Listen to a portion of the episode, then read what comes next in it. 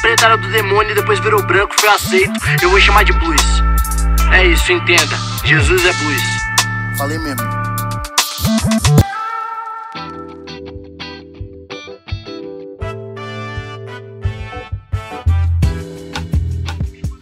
Salve, salve, povo abençoado do Senhor! Como é que vocês estão? Aqui é o pastor João Paulo Berloffa e estamos aí para mais um episódio desse podcast maroto dessa série bacana chamada Jesus, o Negro Nazareno. Já estamos aí no sexto episódio, não é isso? Hoje é o sexto episódio. E se você caiu de bobeira aqui, tá no Spotify aí ouvindo e tá ouvindo esse primeiro, tá tudo errado. Você para, procura um, depois o dois, até chegar aqui, beleza? Porque é uma sequência, ok? E principalmente esses cinco primeiros podcasts que eu fiz foi dando um pano de fundo, uma contextualizada sobre Jesus e sobre como Jesus era e de como Jesus era visto. Isso é a base aonde nós vamos criar agora a nossa teologia. Eu falei sobre o contexto total de Jesus e da teologia que usaremos no capítulo 1. Falei sobre Jesus ser negro, sobre Jesus ser Jesus ser pedreiro, sobre Jesus ser favelado, sobre Jesus ser filho de uma mulher que tinha uma moral colocada em dúvidas. Então eu, eu quis trazer justamente essa ideia de como Jesus era enxergado, o contexto de Jesus, para você entender que de Jesus nós não poderíamos esperar muita coisa. Essa é a verdade. Pensando matematicamente, né, de uma forma cartesiana, com a nossa mente, com os olhos da nossa sociedade, até mesmo hoje, o que esperar? O que esperar de um menino pobre, negro, filho de uma mulher de má reputação, filho de um pedreiro, sem instrução alguma, favelado, que mora na pior favela do pior canto do mundo, o que esperar de um homem desse? E isso faz muito sentido para que a gente comece a desenvolver uma teologia sobre Jesus e ver como Jesus foi subversivo em tudo isso. E, e hoje nós já começamos a entrar um pouco mais de fato é, nas feitas de Jesus, digamos assim, sobre tudo o que ele fez mesmo fazendo parte desse contexto em que nós explicamos até aqui. A minha ideia com você é que a gente que a gente veja toda a vida de Jesus em ordem cronológica, né, usando os quatro evangelhos, e a gente começa a fazer isso. É óbvio que uma hora a gente passa por por um momento, outra hora a gente passa por outro. Hoje, por exemplo, eu já quero dar um pulo lá quando Jesus já tinha 12 anos de idade. Nós não temos muita, ou nós não temos nenhuma informação da infância de Jesus. Do nascimento de Jesus, nós já damos um pulo com ele de, com 12 anos de idade. É lógico que nós conseguimos é, entender que Jesus teve uma infância absolutamente normal dentro do seu contexto, mas com 12 anos de idade, Lucas capítulo 2, lá naquele naquele trecho em que Jesus se perde dos seus pais, né? Eles vão até Jerusalém, né? Aliás, toda a galera de Nazaré vai até Jerusalém. Todos os judeus vão para Jerusalém por causa da Páscoa. Era comum que todos fossem a Jerusalém na época da Páscoa. E quando eles vão embora, como eles estão ali numa grande caravana, né, a familiada toda, 300, 400 pessoas de Nazaré indo junto, Aquela cena meio de esqueceram de mim no aeroporto, sabe? Que eles perdem o Kevin. É mais ou menos isso. Eles acham que Jesus está ali, mas no final Jesus não está. Depois de dois dias de viagem que eles percebem que Jesus não tá, não tá por ali, né? Pra você ver como é que era a dinâmica ali da época. E aí eles voltam para Jerusalém procurar Jesus e diz o texto que eles encontram Jesus no templo discutindo teologia e ensinando teologia para as pessoas e para os mestres rabínicos ali. Isso aqui, minha gente, é um negócio extraordinário. Porque um menino de 12 anos, favelado, negro, filho do José o Pedreiro e filho da Maria, aquela mulher que veio com aquela conversinha da gravidez, ele está aqui no nosso meio agora e está dando uma surra de Bíblia na gente, ensinando coisas extraordinárias. Isso aqui, meu povo, já é algo que a gente começa a falar: uau! E você precisa entender também que para Jesus estar tá discutindo com os caras ali teologia, aqui com certeza Jesus já falava no mínimo duas línguas, né? Primeiro, vamos entender esse contexto de idiomas falado naquela época.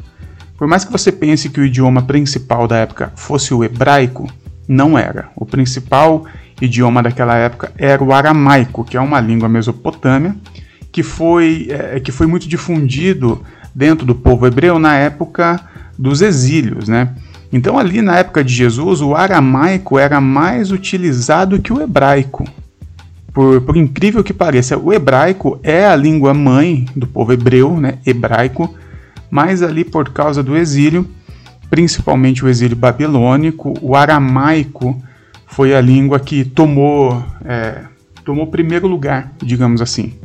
Então eles falavam em aramaico o tempo todo, o povo falava em aramaico. O hebraico era utilizado na academia. O hebraico era utilizado para estudar teologia, afinal, a Torá foi escrita em hebraico, né? os profetas foi escrito em hebraico. Então, quando o povo estava falando, era em aramaico. Todo mundo falava em aramaico. Hebraico era apenas os estudiosos, era apenas os teólogos, os rabinos, os rabis. E Jesus está discutindo com esses caras sobre teologia. Então fica aqui evidente que Jesus já falava duas línguas: o aramaico, que era a sua língua natural do dia a dia, que ele aprendeu como todos e ele falava assim o hebraico, porque ele estava discutindo em hebraico textos hebraicos. Com 12 anos de idade, Jesus já tinha uma carga de falar pelo menos dois idiomas e já sabia tudo sobre o Antigo Testamento, a Torá, os profetas, e sabia tudo de muita coisa, porque ele estava discutindo ali nada mais nada menos com rabinos. Então aqui a gente já, já percebe que Jesus não é um cara normal. Jesus está em, acima da média. Mesmo sendo preto, pobre, favelado, filho do pedreiro, filho da Maria, ele é um cara extraordinário. Vale também lembrar que há uma possibilidade que eu acredito ser muito grande de Jesus falar mais dois idiomas, que é o grego e o latim. Entenda, o aramaico é a língua comum, o hebraico é a língua dos estudiosos. O grego, naquela época, era tipo um inglês, é uma língua universal que era falada em todos os lugares, mas óbvio que é uma mínima parte das pessoas que falavam em cada região. E o latim, que já estava em plena expansão por causa do Império Romano. Né? E o, o, o Império Romano falava muito o grego também. Como nós estamos aqui no momento em que o Império Romano está sobre, né, sobre Israel, é muito, é, é, muita, é muito confuso essas quatro línguas o tempo todo: o aramaico e o hebraico do povo hebreu, o grego e o latim do, do Império Romano, e ali tem essa confusão. Jesus, né? Depois a gente vai ver Jesus, por exemplo, discutindo com um centurião romano. A gente vai ver Jesus conversando com soldados romanos, conversando com Herodes, enfim. Então é a possibilidade de Jesus falar o grego e o latim é muito, mas é muito alta.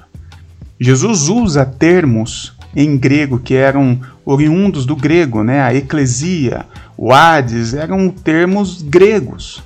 Você precisa entender que o Novo Testamento ele foi escrito no grego mas as línguas que eram utilizadas realmente nos acontecimentos é, era uma confusão ali, do aramaico, do hebraico, do grego e até mesmo do latim. Mas fica muito evidente para nós que Jesus, quando começa seu ministério, as quatro línguas ele dominava, né? Com certeza absoluta o aramaico e o hebraico, e o grego e o latim por tudo o que Jesus fala, por coisas. Ele cita filósofos da cultura grega, enfim, os estudiosos dizem que o conteúdo que Jesus traz, as parábolas que ele conta, as, as figuras de linguagem que ele usa, fica muito evidente que sim, Jesus também falava o grego e o latim. Mas aqui, 12 anos, nós temos essa certeza. Jesus falava o aramaico e o hebraico e sabia tudo de Torá, sabia tudo de Bíblia. E olha que interessante, 12 anos é a idade do Bar Mitzvah, que é a idade em que os judeus, né, consideram que o menino está deixando de ser menino e começando a se tornar um homem. Com 12 anos de idade, naquela época era o seguinte: ou agora que você fez 12 anos, você passa por essa cerimônia, o Bar Mitzvah, ou esse menino e ele segue é, o ofício do pai, ou ele adentra na academia, né? Normalmente, é óbvio, assim como hoje, os mais pobres, né, os nazarenos, por exemplo, nenhum deles iam para a academia, né? Eles não tinham como ter instrução para que com 12 anos fossem aceitos numa academia, né, na faculdade, digamos assim. Então eles seguiam o ofício do pai. E aí você diz, pô, por isso que Jesus era, era o pedreiro, né? Ele seguiu o ofício do pai porque ele era pobre, não tinha condição de estudar, então naturalmente ele, ele também foi o pedreiro. Mas aqui, com 12 anos de idade, ele está na idade correta de adentrar a academia e ele está perante os rabinos da época, lembrando que Jesus está na festa da Páscoa, ou seja, há rabinos ali de todo Israel reunidos no mesmo lugar e Jesus está dando um baile de ensinamento para eles em duas línguas. Então a gente consegue chegar num pleno entendimento que ali, naquele dia, Jesus deve ter recebido centenas de convites para adentrar a academia. Quando José e Maria voltam e encontram Jesus, não há dúvidas que os, os mestres ali, os donos da academia, os principais rabinos, eles com certeza vieram até José e Maria falaram: Olha, a gente quer levar o seu menino, porque Jesus era acima da média. Jesus estava ensinando eles com 12 anos. Jesus tinha uma carga teológica, cultural enorme e Jesus recebeu, sem dúvida, esses convites. José recebeu esses convites. Mas o que nós temos de informação é que Jesus não foi. Jesus não foi para a academia. E aqui nós temos que falar um pouquinho sim sobre José, o pai de Jesus um cara também extraordinário, que ensinou seu filho, que com 12 anos o menino já falava duas línguas sabia tudo do Antigo Testamento, mas que com 12 anos não deixou Jesus adentrar a academia. E agora, além dessa carga teológica, cultural que José ofereceu a Jesus, José coloca Jesus para trabalhar com ele nas obras. Agora, José vai ensinar Jesus sobre a vida, vai ensinar Jesus a quebrar pedra, a carregar peso, vai ensinar Jesus é, a, as dificuldades da experiência humana dentro de uma periferia. Percebe a grandiosidade da escolha de José?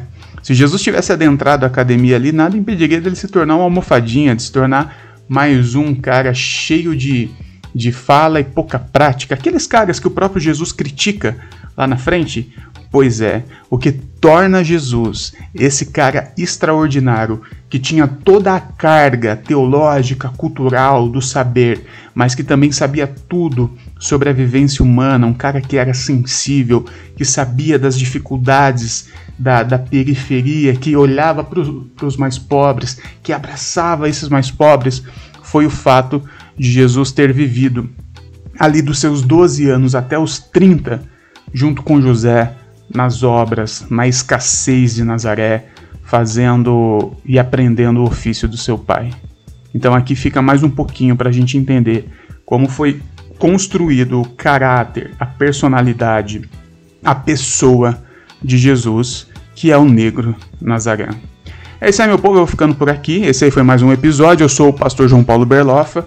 Me segue lá nas redes sociais, né? Principalmente no Instagram, arroba pastor João Paulo Berlofa, JP Berlofa, né? Segue também a Garagem, a Igreja da Garagem, né? Garagem Underline Mogi. O Inadequados, Somos Inadequados e o Coletivo Inadequados, que é o nosso projeto social. Beleza? Tamo junto e é nóis, pai.